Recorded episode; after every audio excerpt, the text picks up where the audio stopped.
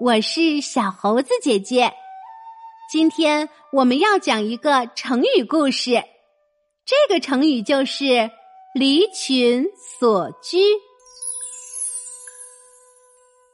你知道子夏吗？他原本是一个性格孤僻的人，那么他经历了什么事情，使他的性格一下子转变了呢？让我们一同来故事中寻找答案吧。孔子有个学生名叫子夏，他平时不爱说话，很少与同学交流。但是有一个叫曾参的人和他关系甚好。有一年，子夏的儿子生病死了，他伤心极了，差点把眼睛哭瞎。曾参听说后，就来家中看望他。只见子夏哭着说：“啊，天呀，我又没做错什么事儿，你为什么这样惩罚我，把我儿子的命夺走了呢？”曾参听后劝子夏说：“子夏兄。”你不是没有罪过，而是罪过很大呀！子夏听了曾参的话，吃惊的瞪着眼睛说：“你别蒙我了，我哪里有什么罪过呀？”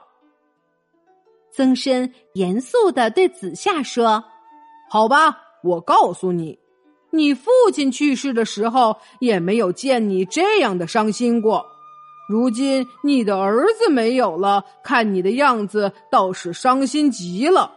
你说你这样对吗？子夏听了以后，在心中反省，他对曾参说：“唉，我离群所居很久了，不与朋友接触，很久没有听到朋友的忠告，才使我犯下了今天的错误。”今后我一定要改正。从此以后，子夏主动和朋友们接触，性格也变得开朗了很多。离群所居是指离开集体或群众，过孤独的生活。这种生活对身心的影响都是不利的。亲爱的宝贝。如果你遇到了伤心的事情，千万不要钻牛角尖，要多和爸爸妈妈来商量和沟通，他们一定会帮助你的。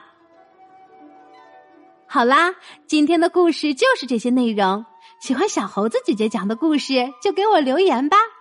请关注小猴子姐姐的微信公众号“小猴子讲故事”。我们明天再见。